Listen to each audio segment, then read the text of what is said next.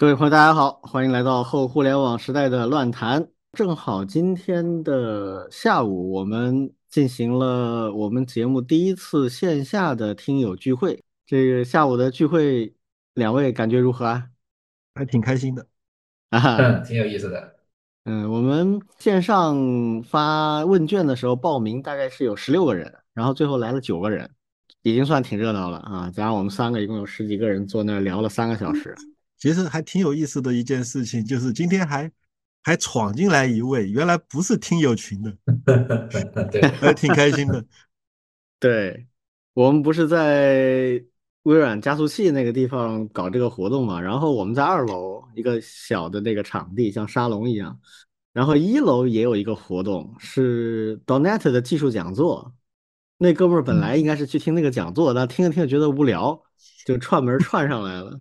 然后问我们在干嘛，然后就坐那儿接着听，还跟我们聊了一会儿啊，对，这也挺意外的啊。嗯，我们其实很简陋，啥都没有，那，招牌也没有，嗯，就这类的活动，你们有什么想法吗？未来我们可以怎么去设计？其实呢，我我觉得就是说，如果下一次再搞类似的活动呢，呃，我我其实很欢迎来之前啊，朋友们可以准备一些问题。嗯，也不见得说提前告知我们，你就你准备好，到时候想提就可以。嗯，这个是一个，还有一个的话呢，其实嗯，也可以提前跟我们聊，就是说你你希望有哪些话题是大家可以一起讨论的。其实这个咱们有一个微信群，本来就可以在群里面，就是说，哎，我我想呃聊一个什么什么话题，想在现场跟各位老师交流。其实呢，我为什么想提这个东西啊？因为如果你提出来的话题很有趣，说不定其他群友、其他的听众也想过来，也就一起来了。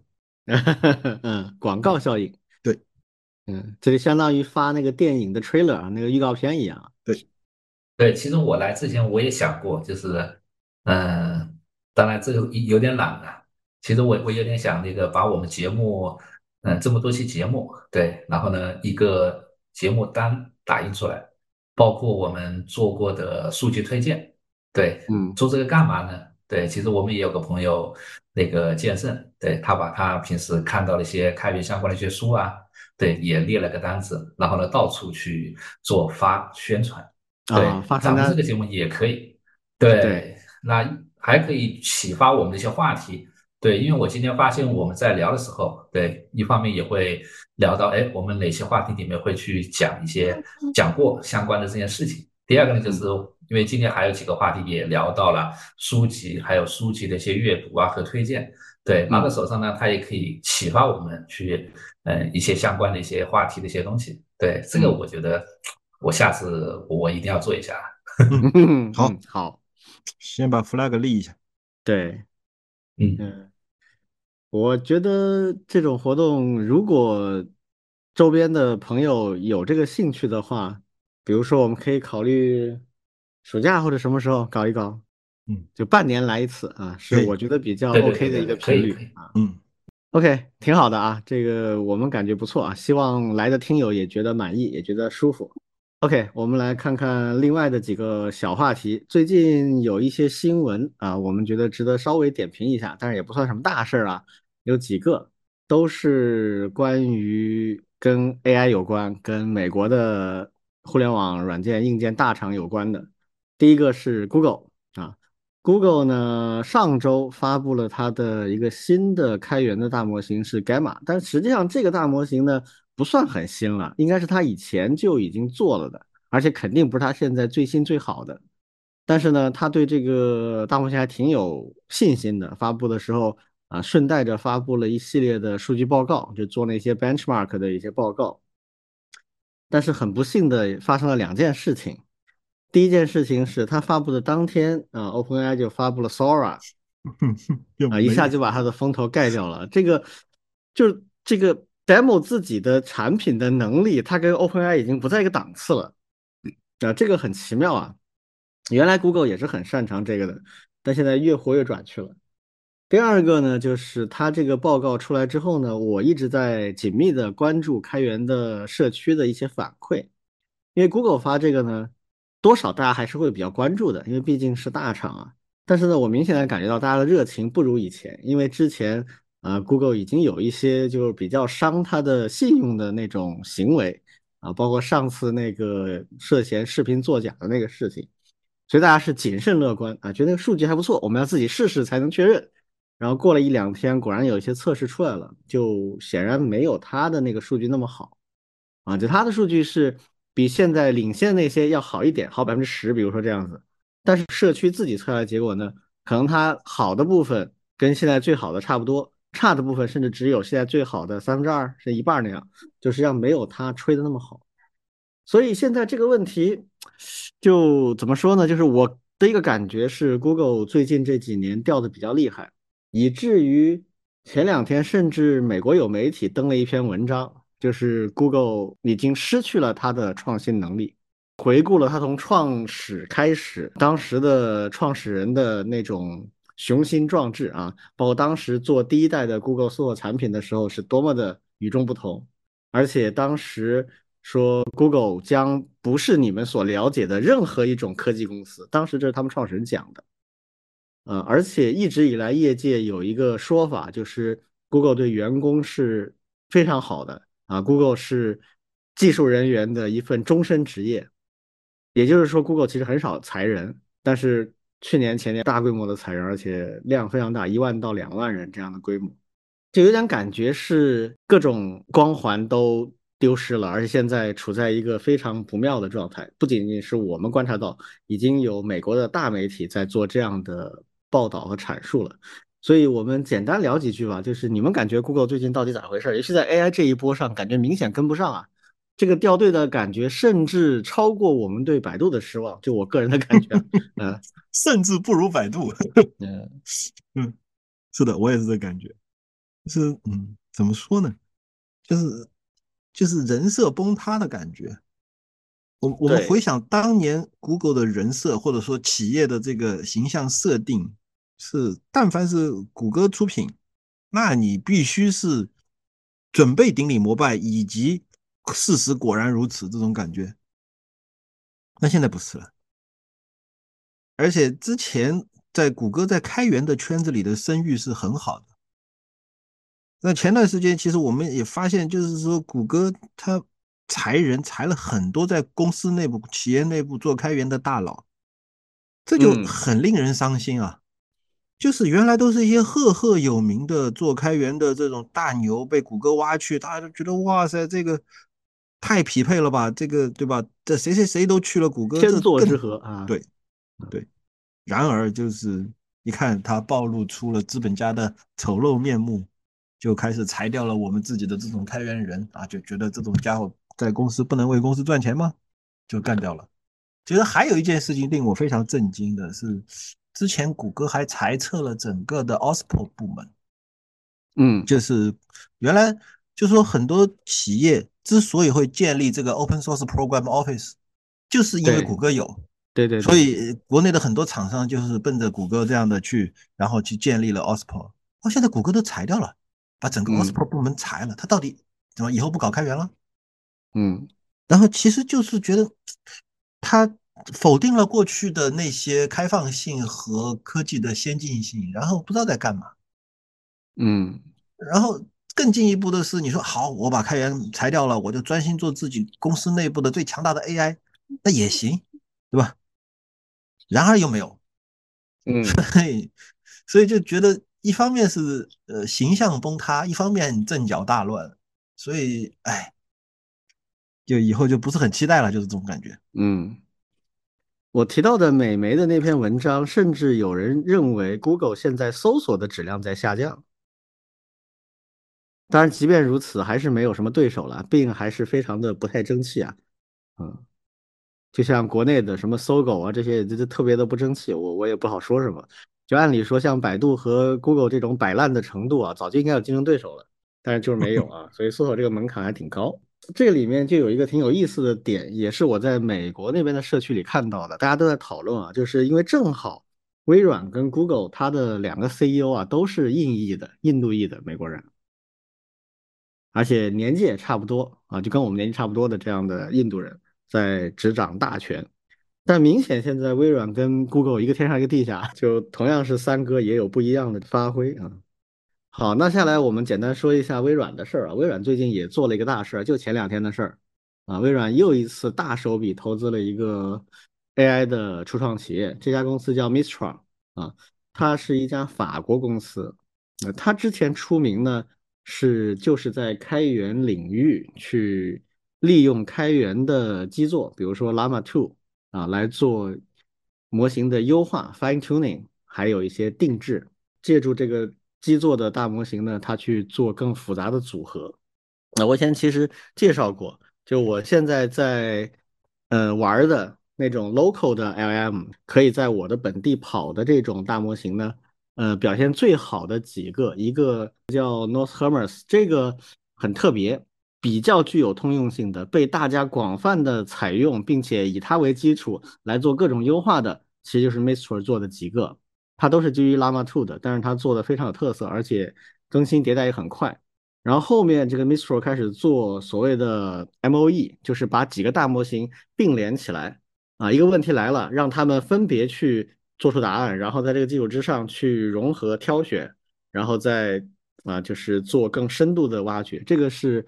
嗯，其实理论早就有，但是在开源界最开始规模化做这个事情的，就是 Mistral，他做的那个 Mistral 的八乘七 B，就是把八个七 B 大模型捆在一起跑的那个，据说已经非常接近 GPT-4 的那个效果啊，就各种 benchmark 的数据。但很明显，我感觉他现在缺钱，就是像这样一家开源的大模型的公司，它需要大量的算力来帮他去做事情，但是很明显，它的商业化是不够的，而且它一直比较开放。那这次呢，他拿到了微软二十亿美金左右的一个投资，这个数是在我看来已经算挺惊人了。因为大家知道，微软投 OpenAI 也就投一百个亿啊。嗯，你这个这两个完全不是一类东西啊。就是 OpenAI 完全所有东西都是原创的，而且有一个非常强的团队。那 Mistral 它实际上它是站在别人基础之上，借助开源的基座，然后再去做自己的定制。嗯，就投了二十亿，其实我觉得算很大手笔了。那么这个也带来一些影响，就是我看到开源的社区里面，像 Hugging Face 啊这样的地方，很多人都在担心啊，就是会不会导致它跟 OpenAI 一样，开始走向一个封闭的道路。实际上，这个事情在微软投资之前已经开始冒头了。它最强大的那一个八乘七 B 的，还有它在这个基础之上做的有个叫呃 Mistral Medium 的一个大模型，其实都没有公开。就是换句话说，它更新它的最强大的大模型已经有好几个月是没有更新了。它现在最好的仍然是去年十二月份左右发的那个呃 Mistral 七 B 的零点二版本，所以大家就会担心了啊，邪恶的微软又一次魔爪伸向了 我们开源领域的明星啊，呃，所以这个你们怎么看？应该反过来看，就是。这证明开源领域的明星终于又上岸了一只。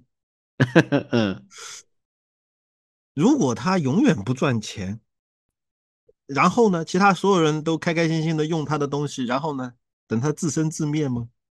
对，我觉得这不合理啊。这个这个，说实话，这是对于开源长期以来的一种，我不愿意说啊，但是就是白嫖。嗯。就是就是，你最好永远都不要闭源，但是你永远都不要找我收钱。那这凭什么？嗯，那有有微软愿意出这笔钱，愿意继续的为这个研究，尤其是开源领域的研究提供某种这个支持。当然，当然，最坏情况就是从此以后，Miss 呃，这个叫什么 Mr 就再也不开源了。那当然也是一个很糟糕的事情。但是如果他后续，还会有一些在微软资助下的开源的版本的话，我觉得总好过，呃，饿死。对，总好过饿死，或者跑不下去。对，嗯，所以微软到底这个是善事呢，还是一个黑幕呢？我们要拭目以待啊。但不管怎么说吧，我觉得开源领域的一个基本规律应该是这样啊，就是它通过海量的交叉运用和衍生派生。来实现知识快速的流动，所以它是有一定的容忍度的。就是它的一旦形成网状的这样的一种知识传播的话，它中间几个节点断掉，比如它突然闭源了，哪怕是最优秀那几个闭源了，它对整个网络的影响或者损害是可控的。其实我们希望看到的是这样一种东西，这个是实现知识平等或者技术平等的一个基石。如果整个开源的大模型界是 Mr 一家独大，除了他以外，别人都差很远，就像 OpenAI 现在的状态，那它一旦闭源，对整个生态的影响就很大。但现在有这么夸张吗？其实好像还好啊，就是我觉得还没到这个程度。可能影响更深远的是 Llama。就如果 Llama 的下一个版本，比如上次我们也节目里提过，啊，Meta 用了大量的算力，正在准备 Llama 3。啊，有人在一月底的时候就爆料说 weeks away，就是大概若干周以后。那这个我觉得可能有点夸张啊。呃，因为就算八周，三月底也要出来了。我现在觉得不像，但是上半年是有可能出来的。如果 Llama Three 出来，我当时也在节目里说了，就是 Meta 的这个 AI 的老大，就是那个 Yan Kun，啊，他就在 Twitter 上写了一段话，就是他说：“我们认为我们的生态的特点就是开放啊，Llama 的生命力就在于开放和整个 community 的力量，给人的感觉啊是他会继续开放，当然也可能到时候变卦，这不知道。所以我可能我觉得可能这个的影响会比 Mistral 更大。”所以这事儿反正继续看吧。我看到有人担心啊，但是这担心也没用。就是 Mistral 它其实现在最强大的那一些就已经没有开了。好，最后一个小新闻，我们来简单聊一下苹果的事儿啊。今天下午线下聚会的时候，还有听友在说，你们什么时候再骂苹果？嗯，大家都很喜欢骂苹果，嗯，确实有它可恨之处啊。我们说一下苹果终止造车的这个事情。你们怎么看呢？就是苹果其实这事儿从来就没有官宣过，从来没有官宣说我在造车，或者官宣说我不造车啊。以前说他要造车，这个是包括供应链、包括媒体传闻的啊。然后后面多次传他说不造了。那最近这一次传呢，也是先有供应链上那个著名的郭明奇啊，他说这次是真的不造了，因为所有的供应商都已经得到信息了啊。后面还有一些媒体跟进报道。看来这次是真的彻底的砍了。这两天看到了一些美媒的一些说法，我有两个很想跟大家分享啊，特别有趣啊。第一个来自美媒第一大报啊，《New York Times》这个《纽约时报》，他讲的特别搞笑。他说这个苹果当初立项要造车啊，为什么呢？啊，有内线说，其实一个重要出发点，甚至可能是最重要的出发点，是防止被特斯拉挖人。就是我这有特别好的技术和设计师，特斯拉挖他们，如果我不造车，他们就挖走了。我造车要把他们留下来，不知道真假，但是《纽约时报》登的啊。但是我觉得说不定真有可能，以现在苹果这德行啊。另一个是 Mac Rumor，这是一个果粉的社区啊，就是专门报道各种跟苹果有关的 rumor 啊，就是传闻的，嗯，或者新闻的这样的一个社区，资格很老了。他是说苹果造车这件事情内部做了一个。也不叫审查吧，就是一个总结，说大概总共花了九十亿。那这个数其实对苹果来讲，我觉得是小数目啊。说苹果接下来是要以类似的投入去全力投入到 AI 这个领域，这个事情我听了也想乐啊，就这个实在太慢了，这反射弧已经出太阳系的感觉啊啊！关于这个事儿，你们怎么看？说实话，我其实对于很多的商业新闻有一种看法。就是一家公司做了某事，你去分析它作为一个商业新闻，我觉得还有有点意义。一家公司不做某事，然后你去分析一堆，就我觉得这这意义就会下降很多。嗯，就是就是或者说吧，商业新闻这件事情当中的八卦成分越浓，越让我觉得没有兴趣。嗯哼。这个怎么说呢？就是说，哎，当然，当然，从关注商业的角度来说啊，哪家公司又发布了一个什么？哪家公司又又宣布了一个什么计划？哪家公司又宣布一个什么东西不做？你看，我们说三件事情，第一个是他真的做出来了，这是值得看一看的，发布了一个什么产品啊？其次的话呢，哪怕是谷歌，人家也发了个 demo，对吧？然后或者再下面一层就是 PPT 开源嘛，比如我我我要宣布我要开源一个什么东西。这都还是一个要做啥值得关心的事情，但是不做，不做你去关心它干嘛？嗯，我觉得这这这对业界都没影响。就算甚至说难听点，就算苹果啊，说明年三月份我们发布一辆车，这也这又是多大的新闻呢？我觉得不是很大的新闻。嗯，所以国内的媒体可能也没太多事儿可炒作了，所以这事儿拿来使劲说一说。对，就这种感觉啊，一一通分析，反正也不会错，因为啥呢？因为人家反正也不干了。嗯，你你随便说。对，就是没什么事儿了，然后呢，硬是要从一些流量明星上面去找点事儿。对，不管你做了什么，没做什么，我都要去说一说。嗯，对吧？包括也引起了我们的一个话题嘛，你看，对，我们也忍不住了，要不要说一下？嗯，其实我们就是想黑苹果，说实话哈。啊，对，我有一个基本的认知啊，就是我觉得二零一九年美国。强力的制裁华为，其实是给苹果续了好几年命。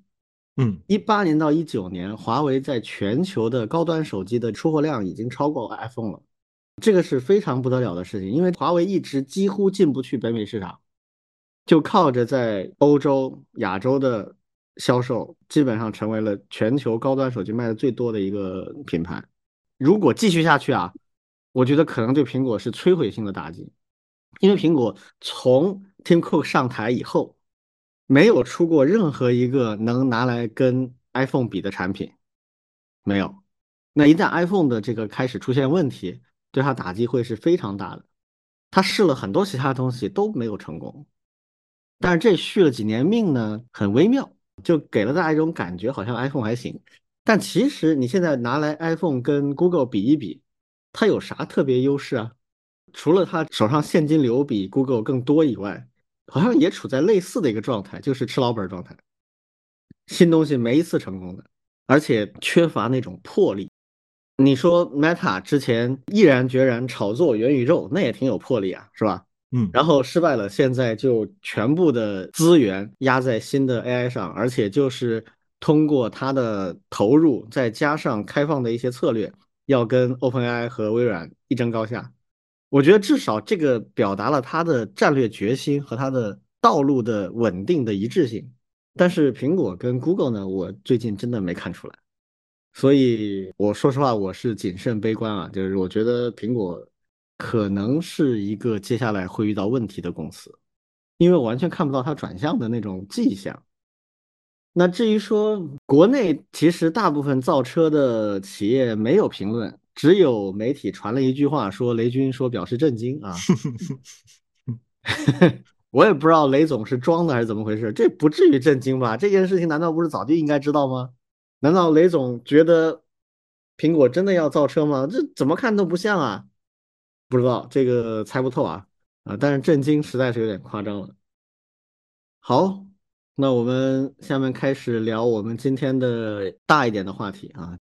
媒体人怎么玩数据的这个事儿呢？其实是最先在我们听友群里看到的，应该是还没到元宵节的时候。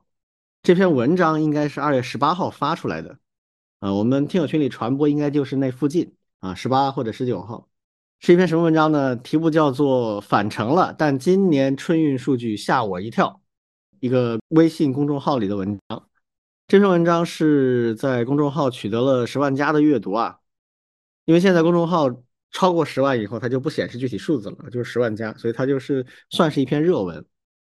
这篇文章的特点是什么呢？就是它其实不像一些别的文章用了各种各样的写作技巧啊，然后或者触动了人的一些感情或者是什么东西啊，然后就传播的很广。不是，这是一篇数据报告。这个团队号称他是做了多年的数据分析，春运数据的分析。那么他这次实际上在春运还没结束，进行到一半多一点的时候，就看到数据增长的非常快啊，非常的吓人，所以他专门写了一篇文章。这样的一篇偏数据的报告，有十万加的传播，还是非常不那么常见的一件事情。所以我们今天想专门来聊一聊这个例子。你们当时看到这篇文章的感觉是什么？就我最震惊的就是那个数字嘛，就是有一个他预估的九十二点三三亿人次，这个数据就是远远超过去年或者是之前的四十七啊，四十七点对，然后今年是九十二点三其实我没有对我没有细看，啊我觉得怎么会这么多？嗯，这是这是一个震惊的数字，而且他他还列了一个表嘛，二零一四年到二零二三年的来源于交通部的历年的这个呃十年春运流动人次，就之前从二零一四年到二零二零年，就是疫情开始之前的这么这么一二三四七年的时间，都是停留在这个二十八九亿到三十亿之间。除了一个二零一四年是三十六亿，怎么会突然一下子暴涨到嗯这个九十二亿？这个这个我没想，我没有想明白啊。就是说，而且而且说实话，我没有细看下去，所以其实我也想听一下李俊对这个事情的分析啊。对，其实我最开始看的时候，从它的可读性和它的一些信息含量，看着其实还是挺爽的。嗯，就是对吧？这至少我。我我初初看起来，对，包括他的那个十万加，其实我并没有太大的一个一个疑惑，对，这个就是一个挺让人愿意去传播。你看，啊，原来有这么大的一些差距，这么多让我令人惊讶或者是没有看到的一些信息，嗯，这个我是可以理解的，对。但是呢，后面哎，特别是李老师提了以后，你再去细看，嗯，你会发现确实问题还挺多。但是呢，我感觉就是现在这一类的数据报告，嗯，还应该是不是一个个个案，还是有挺多类似这样的做法的。对，打着一些数据的幌子，哎，让让你觉得还挺有信息量，然后呢，便于去传播。嗯，这是我当时看的第一感觉。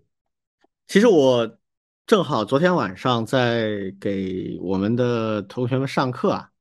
我们这个微专业的班上就有一个我们学校传媒学院的一个同学，他就特别感兴趣。我把这个作为一个案例去讲了，因为我正好昨天讲的其中的一个主题就是数据抽象，其中的一个就是怎么通过数据去认知世界，怎么把世界抽象成一些可分析的数据，反过来又得到关于世界的一些认知。呃，是讲这样一个主题，我就特意把这个文章拿出来作为一个案例来讲了。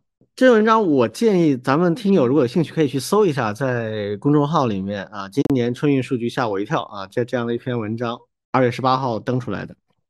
这篇文章呢，它其实你仔细看它的话呢，其实它这个里面道出来的要点其实没有那么多。就像刚才老庄说的，其实它最抓眼球的就是这个关键的总数。这个总数是怎么？一个概念呢，我们下面会一点点分析啊，因为，嗯，我们这播客节目嘛，又没有办法对这个文章一点点去分析，所以我就关键讲几个要点啊。首先，我看这篇文章呢，因为我做数据比较多啊，就是相对会敏感一点，我一看有些东西，我就会觉得条件反射的会觉得它有些问题。这里面我举几个例子，第一个，我跟老庄的感觉完全一样，看到九十亿，然后看到它这个图上面。展示过去的十年里面，除了疫情的两年低一点，其他都是二十多亿、三十多亿。去年多一些，四十七。今年为什么会有九十多？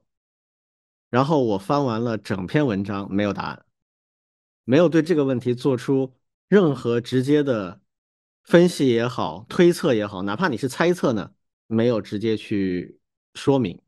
这个其实对于做数据的人来讲呢，那我其实就觉得这个已经有很大问题了，因为。你任何数据报告，它的核心是什么？就是通过你掌握的数据去争取发现一些规律，这些规律可以解释你看到的数据。然后，如果真能解释的话，那它很可能也能预测未来的数据，这就达成了我们最关注的两个目标：发现规律和预测。但是很明显，它这篇文章里面是没有的，它亮出了这个数据，让人很惊讶。啊，但是没有做出解答。假设我去看任何数据报告，不管你是粗的还是细的，啊，这是一个非常重要的判断标准。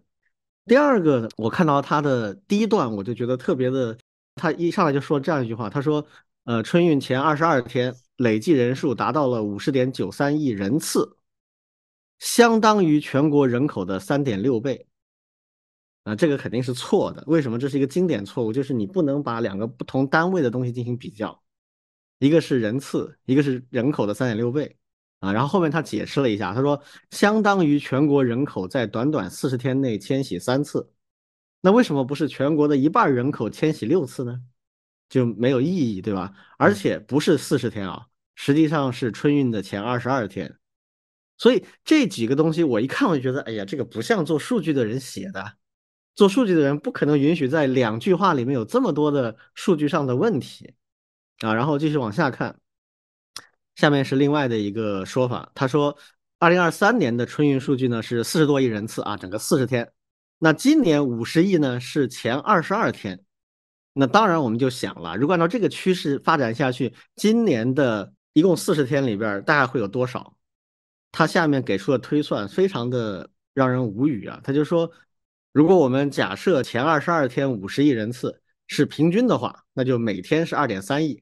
那么整个后面十八天是多少啊？就算啊，算出来一加啊，实际上就直接二点三乘四十就行了，就是九十二亿。这个也是一个，就是我们做数据里面的一个经典错误，就是你随意的套了一个模型上去。你凭什么说春运的模型按天算是平均的呢？这个不符合常理，因为在现实生活中很难有这种完全平均的事情。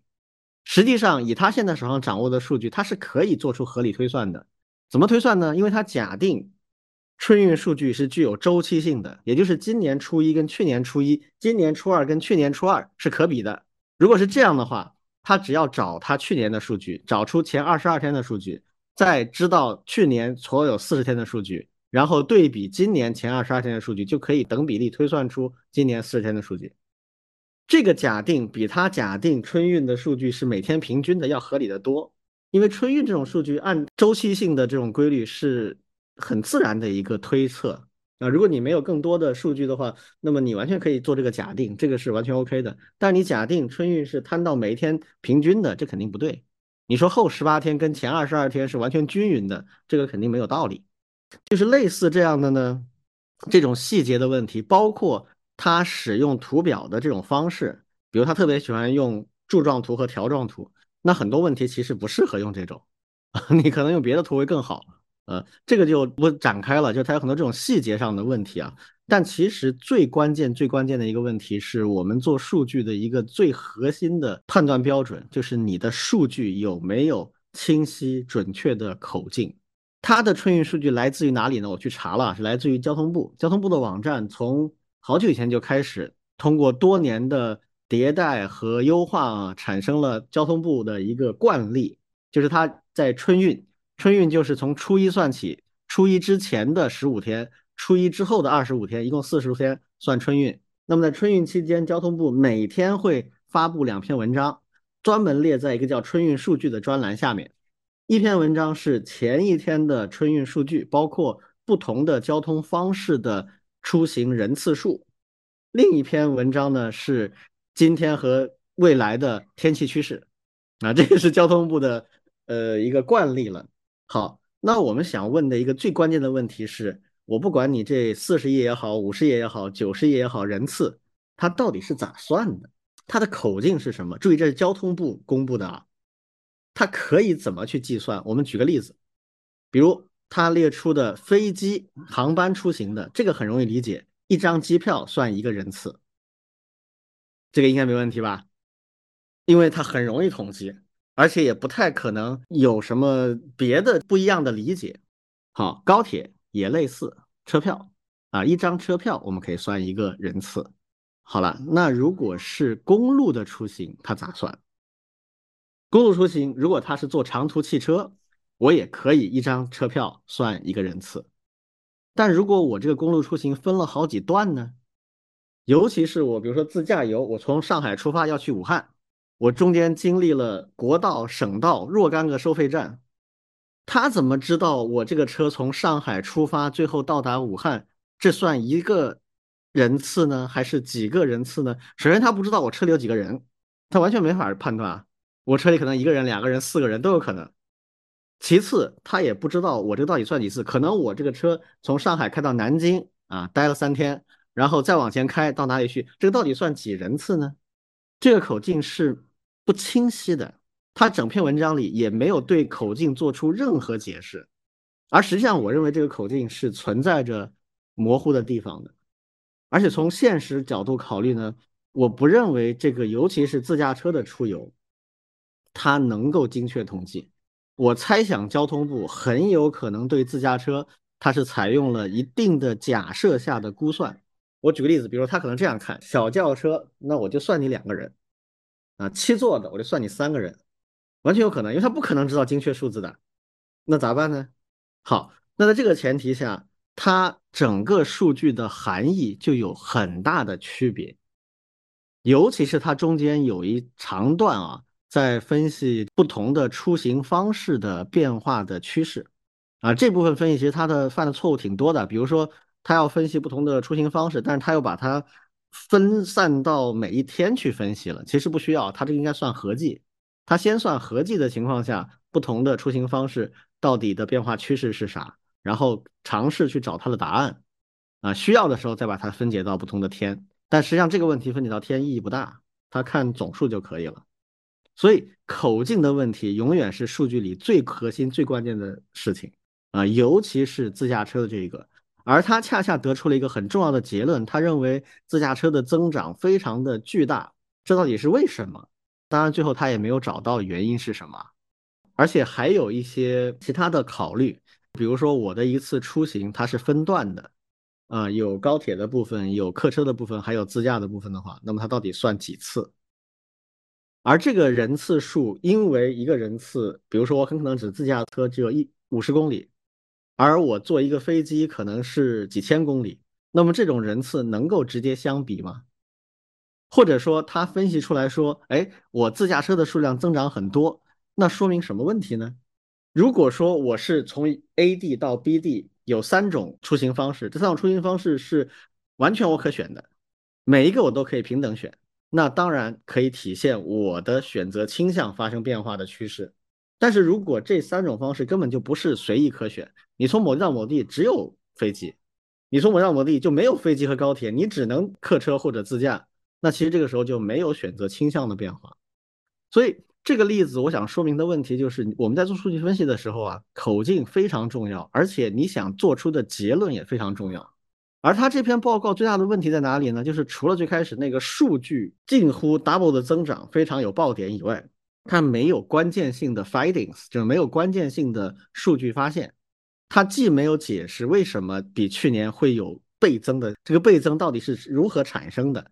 它到底是出行的人数本身就比去年多很多导致的，还是说我出行的人数增长只有一部分，其他的增长来源于我的不同交通方式的计算量变大了？比如说去年是四亿人出行，今年是五亿，但是呢，每个人出行它都分段的次数变多了，以前是一次到达啊，现在这一次不是，我这个中间停下来旅游，我变成了好几段，这区别就很大。但是呢，实际上他们没有做出这样的 findings，这是最关键的问题。其次才是我刚才说那些细节性的问题，比如说对数据的分析的方法啊，一些严谨性啊，对数据的表达啊不准确啊等等。所以，我后面在我们的课程里面呢，就把这篇文章做成了一个反面教材啊，列出了有十好几点常见的一些问题啊。这些问题我刚才总结下来，基本上就这几块啊，就是你的。数据口径清不清晰？你的数据分析的目标主题清不清晰？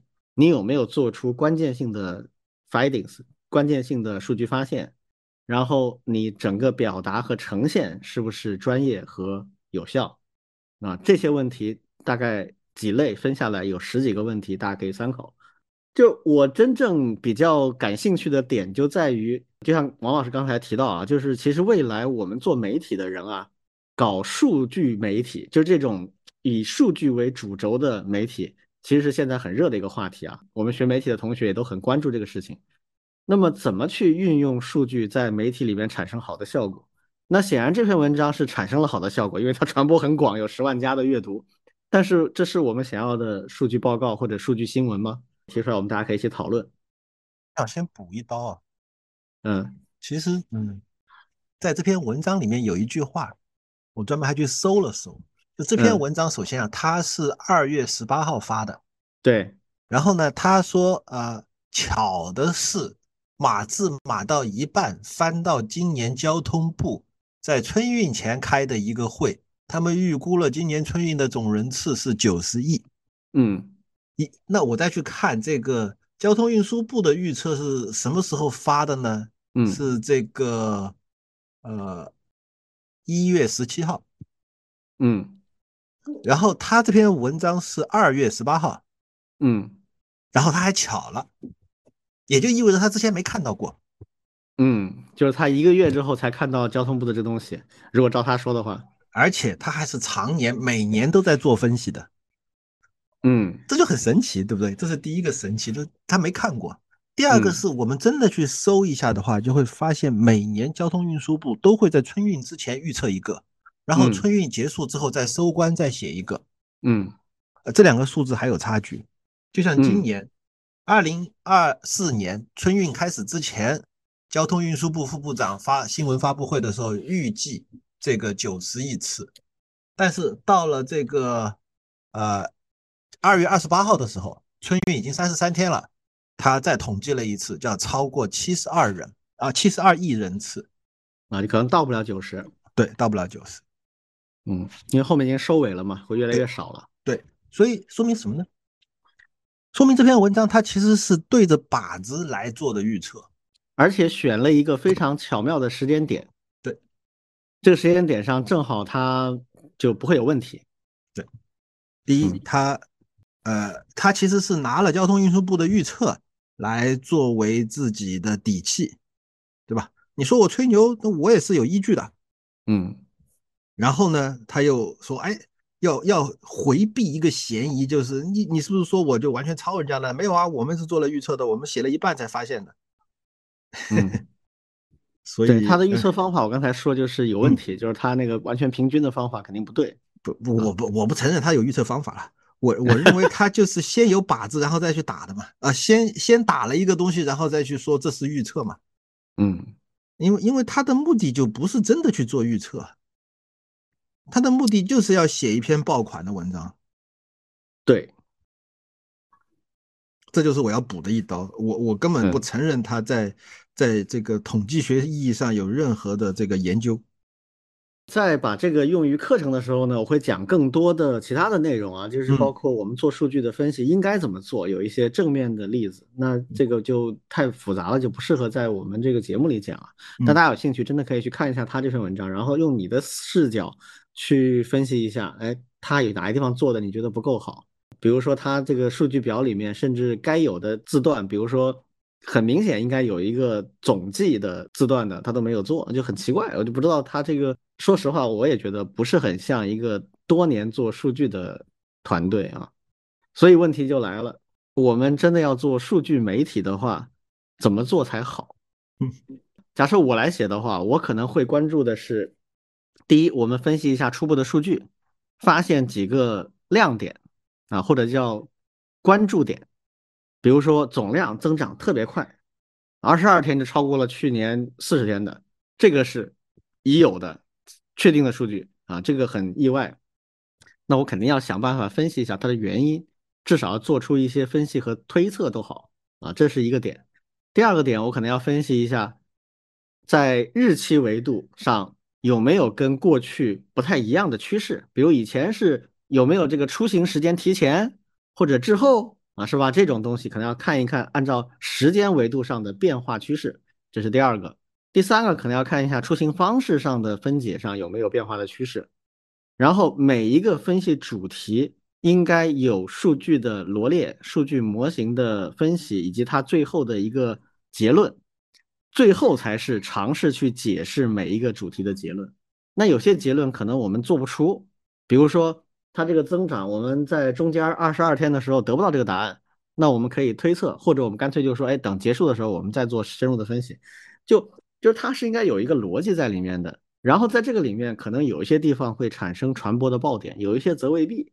啊，这个是正儿八经写数据报告的方法，嗯，但它是写数据新闻的办法吗？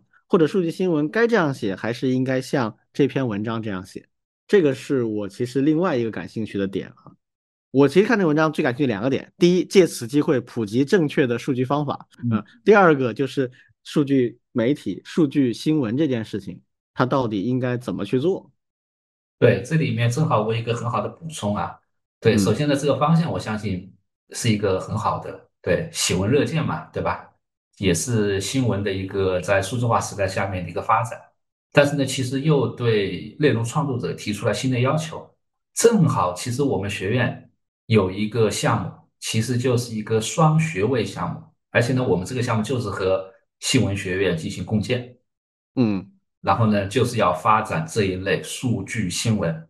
那我们在讨论的过程当中，其实也在摸索，究竟这一类新闻，它同时要具备那个新闻专业的一些素养，对，包括他的一些那个职业上的一些规范，同时呢，还需要对数据这一块的科学性和它的严谨性去做要求。所以说呢，这一批的学生他既会学新闻专业的一些专业课，还会学我们数据学院的一些专业课。特别是一些数学类、统计类的一些课程，但是呢，目前的一个做法就是他们学院的传统的课是他们老师教，对，那数据专业的课是我们的老师教，怎么样把他们合在一起？通过一些好的例子，我觉得这个咱们今天讲的这个其实是一个非常好的一个例子。对，其实我很感兴趣或者很好奇的一个点啊，就是你们的感觉，这篇文章它有十万加这样的热度。是因为类似的文章太少，物以稀为贵，还是他这篇文章虽然数据上不专业，但是在传播上非常专业呢？对，但是我觉得它比那些标题党、内容党，至少它有数据，已经也做得很好了。OK，可能是不是因为这个原因？OK，那就还是有数据的文章太少。对，数据还有图表，我觉得这一类确实还是现在大家挺看重的。所以这是另外一种不明觉厉的展现形式啊。哎，就是我只要堆了数据和图表上去，就让人觉得很牛逼。对啊，知乎上多的是这种。其实我是这么想啊，就是假设我们像我刚才说的那样，做一个比较严谨的数据报告，然后呢，我就把里面的亮点摘成前面的前言，在第一、第二段说一下，我们已经分析了前二十二天的数据，嗯，让我们非常吃惊。第一啊，这个二十二天已经超过了去年四十，如果按照与去年同比的这个方式比较的话，甚至有可能达到八十甚至九十亿啊！这是一个几乎倍增的数据，非常惊人啊。第二，我们从时间维度和什么什么维度上做了分析，我们觉得可能的原因是以下几点：一二三啊，然后再选几个其他的爆点，比如说自驾游大幅增长，是不是因为我们跟其他数据做了比对之后？我现在没做啊，我不知道，我随便瞎扯啊。就比如说，呃，我们国产车的这个拥有量以及。驾车的意愿的人的数量比以前增加了，而且这个可以折算到非春运的时候，非春运的时候驾车的人就比以前多了。比如说啊，他如果发现了这样一些东西的话，那把这些亮点爆出来，那不一样也很有传播性嘛？然后下面再列一些很专业的数据和报表，也是他这样的格式，但比他更专业。他说实话，他这个表格和这个图表的这个，不说别的，光美观程度在我这儿都过不了关。就美学层面都不及格，你知道吗？嗯，如果是这样的话，我也觉得就是这玩意儿真稀缺啊，值得大家用功好好试一试，掌握这门技术，说不定是新媒体的一股新力量。就因为这样的文章，其实迎合了一种今年我们要雄起，或者说今年我们很厉害的一种民间的希望。嗯，所以它才会传播的这么厉害。所以，任何文章它最终还是归结到情绪价值了。是的，是的。哎呀，好，那这个我们就先说到这儿吧。我们第一次尝试聊这种数据的话题，确实比较在播客里不太好聊，因为只能够口说。但这篇文章推荐大家去看一看，看完之后有什么感想可以给我们留言啊，或者你们看过什么其他的比较印象深刻的数据类的热文，也给我们推荐一下，我们可以拿来做案例啊。对的。好，下一个话题，我们来聊一聊最近啊，这个美国政府啊频频出手，最近有几个事情非常的引人关注。一个呢是总统令啊，明确了就是要对中国出口到美国的电动汽车进行特殊审查啊，具体方案还没有确定，但是已经放出话来了啊。商务部长还说了一句名言，说。在美国跑的每一辆中国新能源车，对方只要愿意一个键就能让它停下。这是昨天还是今天讲的，引起了一大堆的 哄笑啊，满堂哄笑。然后还有就是我们今天要重点聊的这个，就是关于数据跨国交易审查的这样的一个行政命令。这个命令本身呢非常长，网上有原文，也有原文的翻译啊。翻译的人是一批搞安全的人，也有搞法律的人，所以翻译的应该是没有问题的。但是呢，这种法律文书你愿意读你就试一试。就美国的这些法律文书呢，可以尝试读一读，但是它大部分时候比较让人费解。但是也有些内容你耐着性子读下去啊，有一些会直白一点，会容易看出来。我只说几个我能看到的点。首先呢，这不是一个全新的东西。首先，它是一个总统行政令。美国的总统行政令呢，它不等于法律。但是这个说起来就话长了，以后有时间可以给大家科普。就是美国的宪政体制其实经历过几个大的转变，其中一个转变就是在二战前后的时候发生的。其实美国建国的时候啊，总统真的是人民的仆人，就一切关键性的权利其实都是国会的。总统是国会的一个办事员，是这种感觉。因为当初建国的时候，美国那帮建国的国父啊，是特别怕这个专制啊这样一些东西啊，所以他就很强调国会是真正的权力机构。但是后面这种方式很明显在应对一些大的危机的时候呢，反应很缓慢，所以逐步逐步的增强了总统的权力。到现在为止，甚至总统可以。不经过国会去做一些所谓的行政令，啊，行政命令呢就可以产生一些啊直接性的行为和效果。那这个事情其实玩的最离谱的是上一任的川王啊，他玩行政令简直是玩的就是让美国人都惊呆了，还能这么玩？不展开了，时间关系。但总之呢，这是一份行政令，那是拜登签的。那么他讲的意思是，过去大概一九年的时候吧，川普签的一个行政令。有一个特定的叫国家紧急状态，这个紧急状态就是保护美国人的敏感数据不受外国对手的攻击。他把这个扩张，然后再进一步扩张。二一年扩张过一次，现在进一步扩张一次，扩大了它的第一针对的国家的范围，第二针对的数据的范围啊，是这样的一个东西。第二呢，他仍然在这个里面很强调说啊，我们为什么做这个事情？我们仍然是支持开放的、共享的、全球化的互联网，但是呢，啊，有一些邪恶的国家，啊，比如某某某某，就包括我们啊，正在搜集一些关键性的、敏感的个人数据，或者美国政府的相关数据。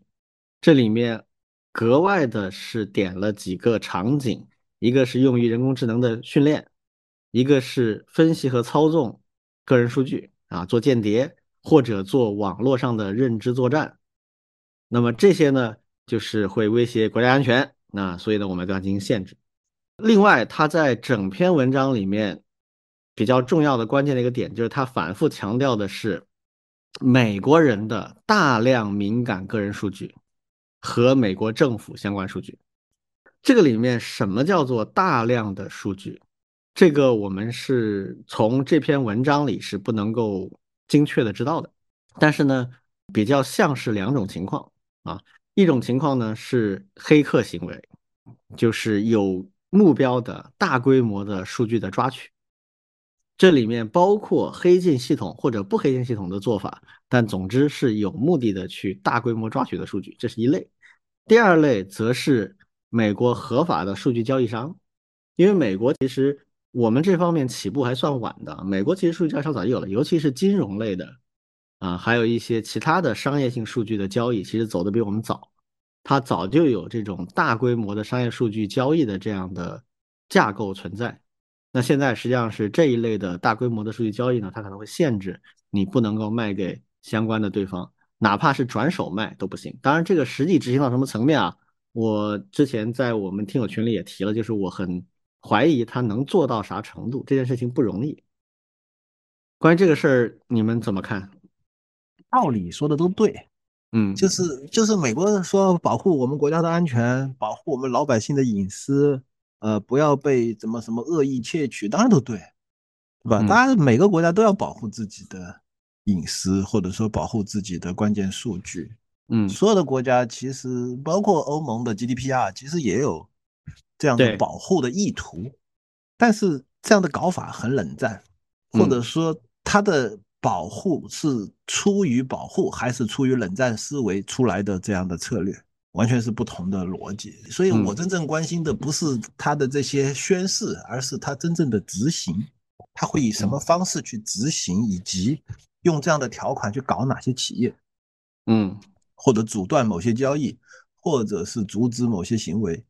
我觉得这是，就是哎呀，反正美国向来就是先喊一个光明正大的一个东西，完了以后按照这个东西来执行嘛，对吧？嗯，也是向来都是这样，觉得哎，嗯，所以真正要关心的是他的行为。我其实重点想批判我们这边的媒体的两个，我认为很错误的提法。首先，我们要认识到，美国这个国家它本来一直都是这样的，它的所谓的自由和开放，尤其在经济和技术领域，从来都是对人不对己的，就是它一直都是通过保护自己的东西，然后来获得巨大的成长。然后，当他要去获取国际市场的时候，就要求所有的发展中国家都开放，嗯，他自己不开放，啊，这是他一贯的做法啊。他发展过程当中，他根本不开放，他已经很强大了之后，他才会做一些开放的事情。这个是这历史上就这样的啊，这是第一。第二是我看到有一篇文章，他说史上首次美国禁止向中国跨境传输数据，这根本不是史上首次，这个老早就有了，只是限制的面儿和程度跟以前。有进一步的提升啊，这个标题就很标题党。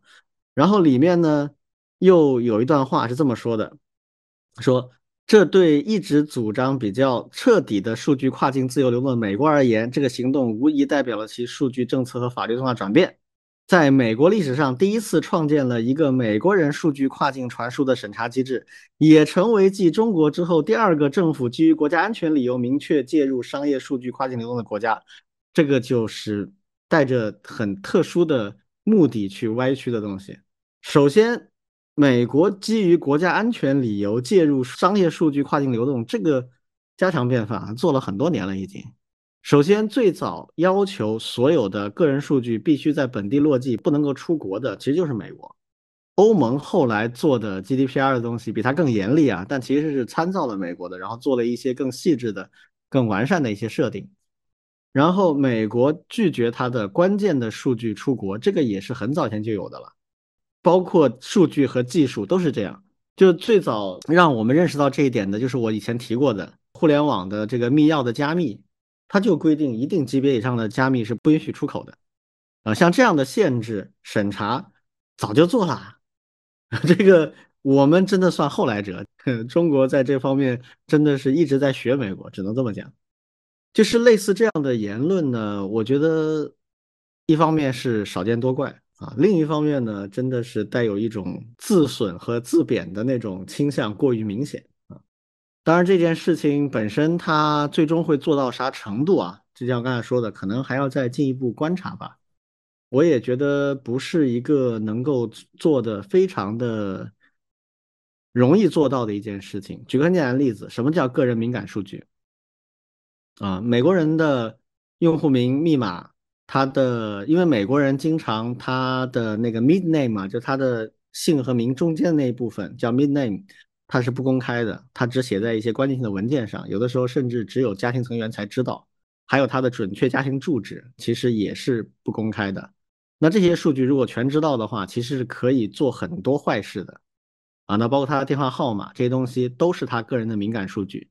好，这些敏感数据，如果说它不能传输的话，那是什么意思？是我这个人，我是美国人，我到中国了，然后我需要修改我的密码，需要提供我的个人的数据的时候，这个时候它不能够传输到这里来吗？因为中间一定会经过中国的通信节点啊，会有这样的问题吗？我觉得这个是几乎不可能做的事情，所以我猜想啊，它更多的其实是一方面反黑客的行动，这个是不用说的。那别人有黑客来偷你的数据，那你肯定可以反嘛，这没问题，任何国家都可以做。其实主要是在限制商业数据的交易，涉及到某些的数据，它不能够按照正常的商业逻辑去买了啊，这个我觉得可能会进行一些限制。但这个在我看来，我觉得应该早就不给了吧？难道我们现在还能从美国那里买到这种级别的数据？我说实话，我反而担心的是我们自己的数据啊。之前有过一个案子。就是说，复旦那边有一个项目组，做了一个中国人的基因的数据搜集和分析的一个项目。他搜集了大量典型的中国人种的 DNA 的数据，做了一些基因组的具体的分析。然后据说啊啊，这个我没法验证了，为什么呢？因为他那个论文已经被撤了。据说他那个论文里面包含了详细的实验数据和他使用的原始数据，然后发到公开的论文的网站上去了。当然后来撤下来了，但是可能已经造成了泄露。而这个东西呢，在互联网上被爆出来之后，是不是真的我不知道，这个我没法验证了。但如果是真的话，那这个损失是很大的，因为它意味着极端情况下。敌对国家可以针对你中国人的基因特性来生产生物武器，这种生物武器只对中国人种有效，那这个就很可怕，对不对？那这个事至今都是悬案啊，到现在为止没有一个正式答复，也没有一个正式说法，但在网络上传的很多啊，我只能说既不完全信，也不能完全认为它没发生，因为在我的理解当中，这种破事儿是有可能被做出来的，这种方面反而是我们的防范要抓紧，我的感觉是这样的。反正这事儿还得继续看，因为不知道他们做成啥样啊。好，那今天最后一个，我们来聊一下新一代的基于 AI 的视频的骗局啊。这个事儿是来源于最近的一个新闻啊，就是说香港的警方破的一起诈骗案，大概损失金额两亿港币啊，跟人民币几乎一比一了，大概一一点八几亿的人民币。首先有几个要点，大家要关注啊。第一，它是一个跨国公司，英国的公司在香港的分部。这个香港分部的会计收到一个通知，说总部这边的啊领导要求他把钱转到什么什么账户。他一开始也觉得这可能是假的，哎，结果过了一下，那个英国本部那边有人打视频电话过来了，开了一个视频会议。啊，总部那边 CFO 在内的几个人一起参加了，跟他讲了这个事情应该怎么做的，说巴拉巴拉巴拉，啊，他就觉得是真的，然后他就操作了，啊，操作结果当然就是损失了两个亿，而且转出去差不多一个礼拜，觉得有点问题，呃，专门跟英国那边的总部做了一个确认，啊，发现没有这回事，啊，知道这是骗的了，啊，这个事情在香港影响挺大的，甚至连央视都专门的做了一个报道。其中最离谱的环节就是他们开视频会议的时候啊，几个人的头像啊，这几个人不是头像啊，就是视频在里面，只有那个人一个人是真的，其他几个全都是换脸换出来的。至少香港的这个会计没识破。那这个里面呢，我个人觉得有几个地方挺有意思的。第一，这个诈骗呢很巧妙的，他选择了跨国公司这样一个场景，因为这个案件我们第一次聊的时候，我就有一个疑问。因为视频会议啊，那起码得聊个好几分钟啊，得说好多话呢。你说我跟老庄，我们俩就算不面对面，我们聊个视频会议，对面如果是假的，哪怕那个那个视频是如假包换，但他说话的腔调、风格，甚至用词，我听了都会判断得出的吧？嗯，对的，对的。哎，但是在跨国公司这个场景下，极大的增加了这个难度，因为对面是总公司的 CFO。分公司的财务不一定经常打交道，而且对方可能跨国公司嘛，那那边也讲英文啊。然后你母语如果是中文的话，那你对英文的那个语音语调或者一些用词啊，你就没那么敏感啊。这完全有可能，而且很可能他们使用的视频软件，它很可能比如说帧数比较低，那个画面也不是那么连贯和高清，那确实就给造假带来了一定的可行性了。我们之前有一次，好像是聊 SAR 的时候啊，我提过之前我看一个日剧，日剧里面就提到了那个 Deepfake，啊，就是 Deepfake 导致，如果它算法足够好的话，那么他 fake 出来的这个视频，即使在警方的技术人员那里也没法判别它的真假，那么这个时候甚至有可能导致所有的视频证据都不再被法律上采信。但是这件事情在日常生活中发生的时候。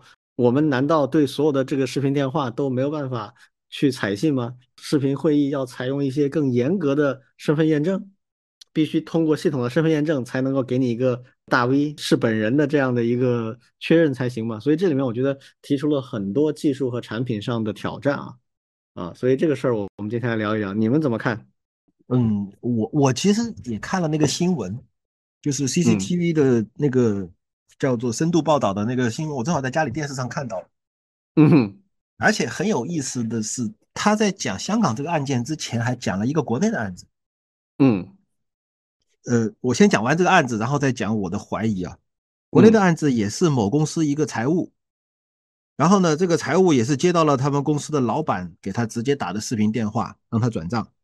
嗯，而且这个某公司的这个财务这个女的也信了，相信了之后，接下来的一一段是这个女的财务根据公司的规定，在公司内部的什么什么一个内部类似于我怀疑是企业内微信或者是反正内部交流的平台上贴出了一个转账的凭证的一个什么东东西。感觉上他们有这样一个流程，然后老板也在那个群里，老板就问他说：“你干嘛？”他说：“你不是叫我转账吗？”然后老板说：“我没有啊。”于是这件事情就被揭穿了。然后我就在想，这个香港的这个案子，我越想越觉得，一个跨国公司的转账，难道真的就是一个人可以完成的吗？是啊，这么简单的吗？没有任何其他的核对流程的吗？所所以，就比如说我们在说跨国公司啊，我我们也在公司里待过。如果我们要开一个电话会议，难道不是应该是在企业内部有一个电话预约的一个东西吗？不是，他按理说一定是有一个工作流的。对，而且肯定是个企业内工作流呀。我们预约一个电话会议，而且要会签的，对吧？对啊。对啊，尤其是这么大一笔两亿美元啊，那必须就是一定级别的人要必须签字才能出的。对，就是我们知道我们正常这样啊，就是不知道这个公司咋回事。而且而且我们再说，假设他转账之后，为什么会过了一个多礼拜才发现不对？嗯，所以我现在有理由怀疑，这个转账的家伙虽然号称被骗，但很有可能是内应。嗯嗯。或者如果不是内应的话，那至少说明他这公司的管理上有很大的问题。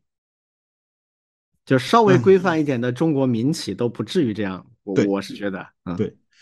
或者说，嗯，我们就看吧，就是说，如果最后这个犯罪分子被抓到了，那我还相信这确实是被骗。嗯，但如果到最后没有被抓到，我们只能认为，哎，这个家伙之所以会延迟两个一个礼拜以后再去汇报，一方面就是他洗脱自己的嫌疑，我报案了呀；但另外一方面也帮助犯罪分子转账成功，嗯，洗掉所有的证据，结束转账走人。嗯，这像一个港片的剧情啊，哎，嗯，然后才是技术分技术部分的讨论啊。其实技术技术这部分的。我觉得也很感兴趣啊，因为之前我忘了是在哪一个社区聚会里面，也跟另外一些朋友聊起过。我就说我们这个魔高一尺，道要高一丈啊。嗯，我们能不能够在这个通话或者是这个会议或者说是视频的过程中，就能够实时的给出当前图像的真假的一个一个判断？嗯，我们就假设啊，就比如说。某某手机里面能不能内置这个功能？现在我打给你，你开始接电话，然后呢，这个手机的它因为能够做某种语音分析嘛，它能够分析出现在这个音频是 AI 合成的还是真人发生的。如果能够做到这一点，它就可以提醒这个呃通话者说这个声音、这个视频或者是什么是。呃，合成的，而且而且，其实我还认为啊，就是说再进一步的做法，应该是建立一个 AIGC 的联盟。这个联盟要做到的，就是你生成的 AIGC 的内容，无论是音频还是视频，一定要加数字水印。啊，这个我们先讨论过，如果能做到最好，但是好难。对 对，要方便识别，方便那个鉴别的程序。当场就可以查得出来，你这到底是不是合成？但是为什么难？因为它如果是一个开源的 AIGC 的东西，完全就可以把这段代码去掉。对，这是一方面。另一方面就是现在没有形成全球的 AI 治理的同盟，对，都没有，大家分裂了。嗯，这个就是就是属于非技术因素了，这很很麻烦。嗯，所以。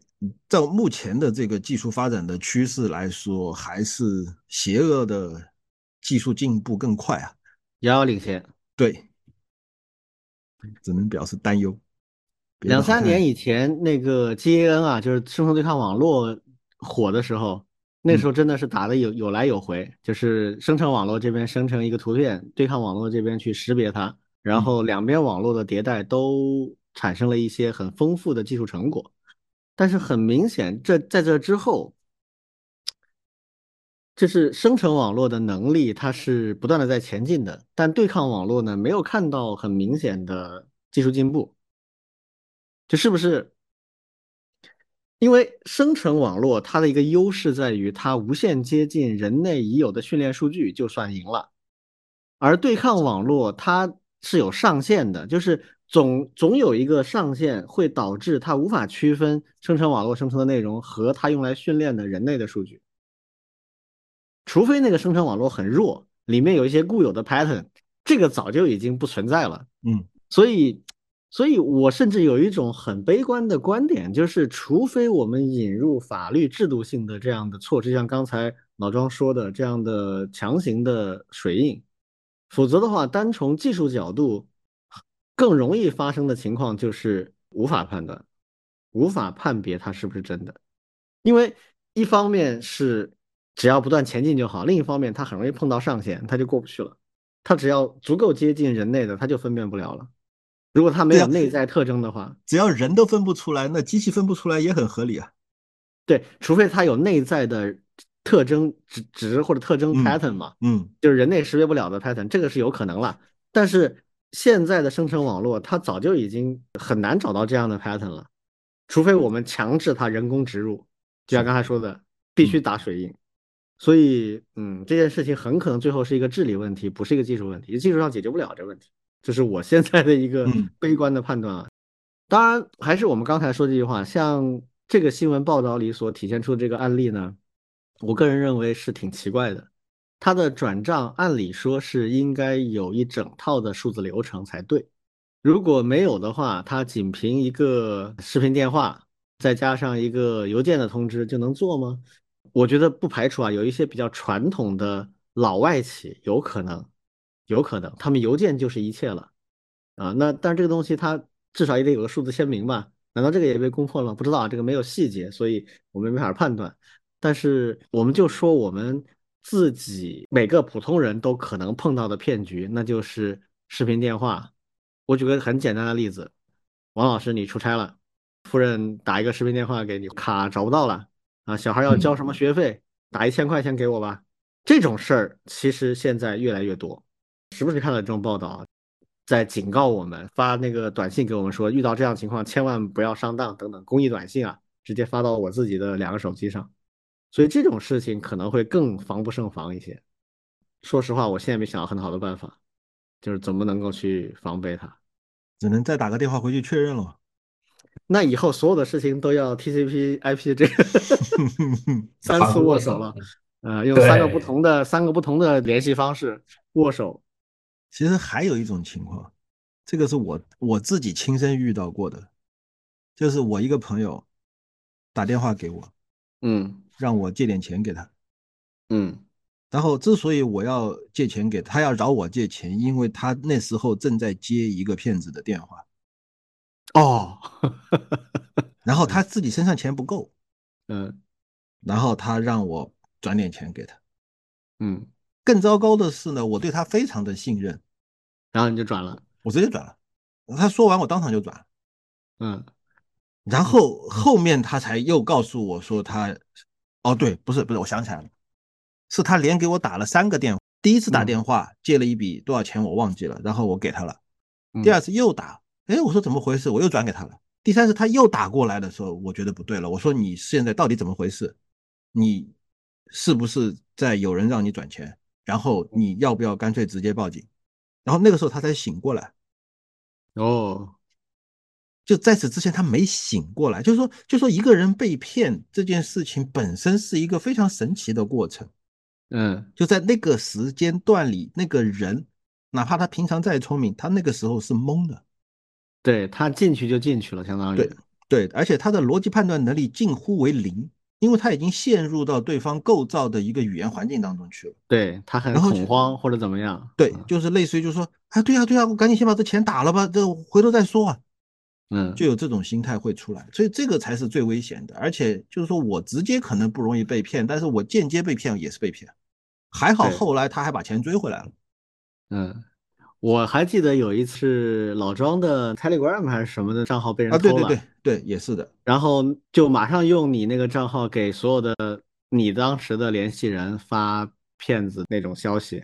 嗯，我被发了，然后霍炬被发了，我第一时间就发现不对劲儿，我就把他屏蔽掉了。没过多久，霍炬还问我说：“哎，你有表伟的电话吗？你给我一下，我跟他联系一下。”我说：“是不是有人给你发这个东西了？”然后他说：“是的。”我这个是假的，我也被发了，他肯定被盗号了。我已经跟表伟说了，嗯，就是像这种其实也很可怕。他尤其是私密社交的场合啊，微信或者 QQ 或者 Telegram 这样，它都是私密社交。他只要攻破一个点，他用这个点再去跟他的联系人去做的话，就有一定的成功概率会骗到人。以前这种老的骗局还被人识别之后，大家有警觉之后，那么新一波的呢就开始。出现，比如说他就是直接视频的方式来拨打给你，尤其是哦，对我要专门提醒一下老庄，你是用你本人的头像做你的通信的头像的啊？对，这个这个有什么危险呢？只要盗取了你这个账号之后啊，从你的头像里面就能分析出你人长这样，然后用它来作为一个数据来训练一段小的视频。所以我现在不鼓励大家用自己的真实的头像做。有道理，我得改了。你你的像跑掉的，很那么多活动。对呀，我在外面流传的照片太多了。这对名名人是这样了，没办法了啊。那所以，嗯，anyway，我只是这么一说啊，就是总之还是不要被盗号比较好。那当然，国内的因为有一个好处就是所有的东西都是绑定到你的手机，而手机是绑定到身份证的，所以只要你不是手机号码、身份证同时被盗，同时你还。呃，包括户口啊、住址啊都被人剽窃走了的话，那么其实你只要反应够快，基本上损失是可控的。但如果涉及到一些刚才说的那种钱也不是特别多，然后看上去特别真，啊，一眨眼就出去了的话，那这还是要警惕。我觉得至少一段时间里面吧，这个魔会比道要厉害一些，所以还是大家自己谨慎一点好。对这个问题，其实我觉得也是，呃，越来越严重。对，特别是现在技术发展的太快，而且它的门槛在不断降低。对，其实最开始那个深层次网络出来的时候，有大量这种的问题，但是呢，那个时候它确实还对技术有一定的要求，甚至对一些计算资源。现在像这种 AIGC 啊，随着一些特别是一些大厂，还有一些初创公司为了吸引用户，对，通过一些免费的方式，还有一些工具，大大的降低，使得这些不法分子。对吧？即便他没有很专业的一些背景，也能够很容易的，再加上我们前面也提到的这种开放的这种数据啊，大家也也没太注意啊，使得它的这种造假成本特别简单，对吧？那你想，我们注意到这种问题，很多的我们的一些父辈啊，我们的旁边的一些，嗯，特别是是并没有见识过类似这种手段的，我觉得还是挺容易去受骗的。对。尤其是没概念的那些，是的，所以要多多做点科普。对的，有机会多跟自己家人，嗯，对，对抗是网络生成的时候，其实那个网警，其实我看过他们曾经做过的一些宣传，就是那种眼见不为实的各种各样的一些宣传片，对他们其实做过，对，但是呢，哎呀，我觉得那种传播，我我觉得感觉也是挺有限，覆盖面不够。对，远远比不上我们今天这些，对吧？嗯，就他没办法渗透到那些需要的人那个对对面前。我知道的是，现在有人就专门在黑市上卖 Deepfake 的软件啊，好吧，嗯，就类似于最近不是阿里出了个小玩具嘛，那个东西也反正就是偏玩具了，就是给一张肖像，然后。呃，一段话，它就生成那个人在读那段话的一段视频，那个主要就是对口型的那个动画嘛。这个东西呢还比较简陋，就属于玩玩的东西，但是有非常深入的那种工具啊，就是能够从各种各样的原始数据来生成一个像模像样的东西。啊，各种名人是高危的，比如最喜欢被 deepfake 的，比如像 Elon Musk。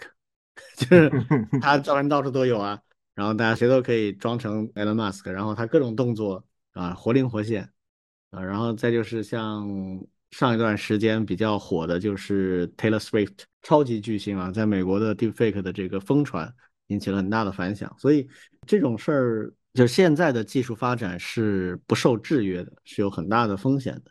所以我们还是第一是我们的听友们多长个心眼儿，第二在可能的情况下多给家人做做科普，尤其是老人。